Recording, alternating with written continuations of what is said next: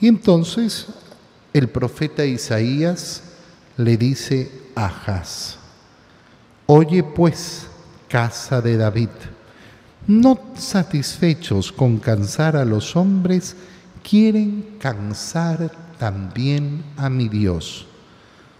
No satisfechos con cansar a los hombres, quieren cansar a Dios. ¿Quién cansa a Dios? El terco. El terco. El terco cansa a Dios.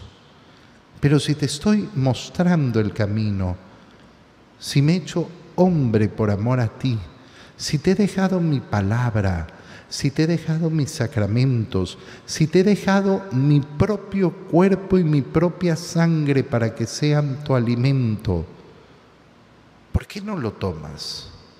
¿Por qué no tomas lo que te doy? ¿Por qué no vives como te digo? El terco, que al final es aquel que se mantiene lejos de la gracia de Dios por cualquier fantasía que se pase en la cabeza.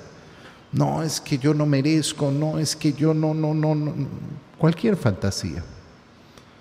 El terco que no quiere hacer caso a Dios, no satisfechos con cansar a los hombres quieren ahora también cansar a Dios.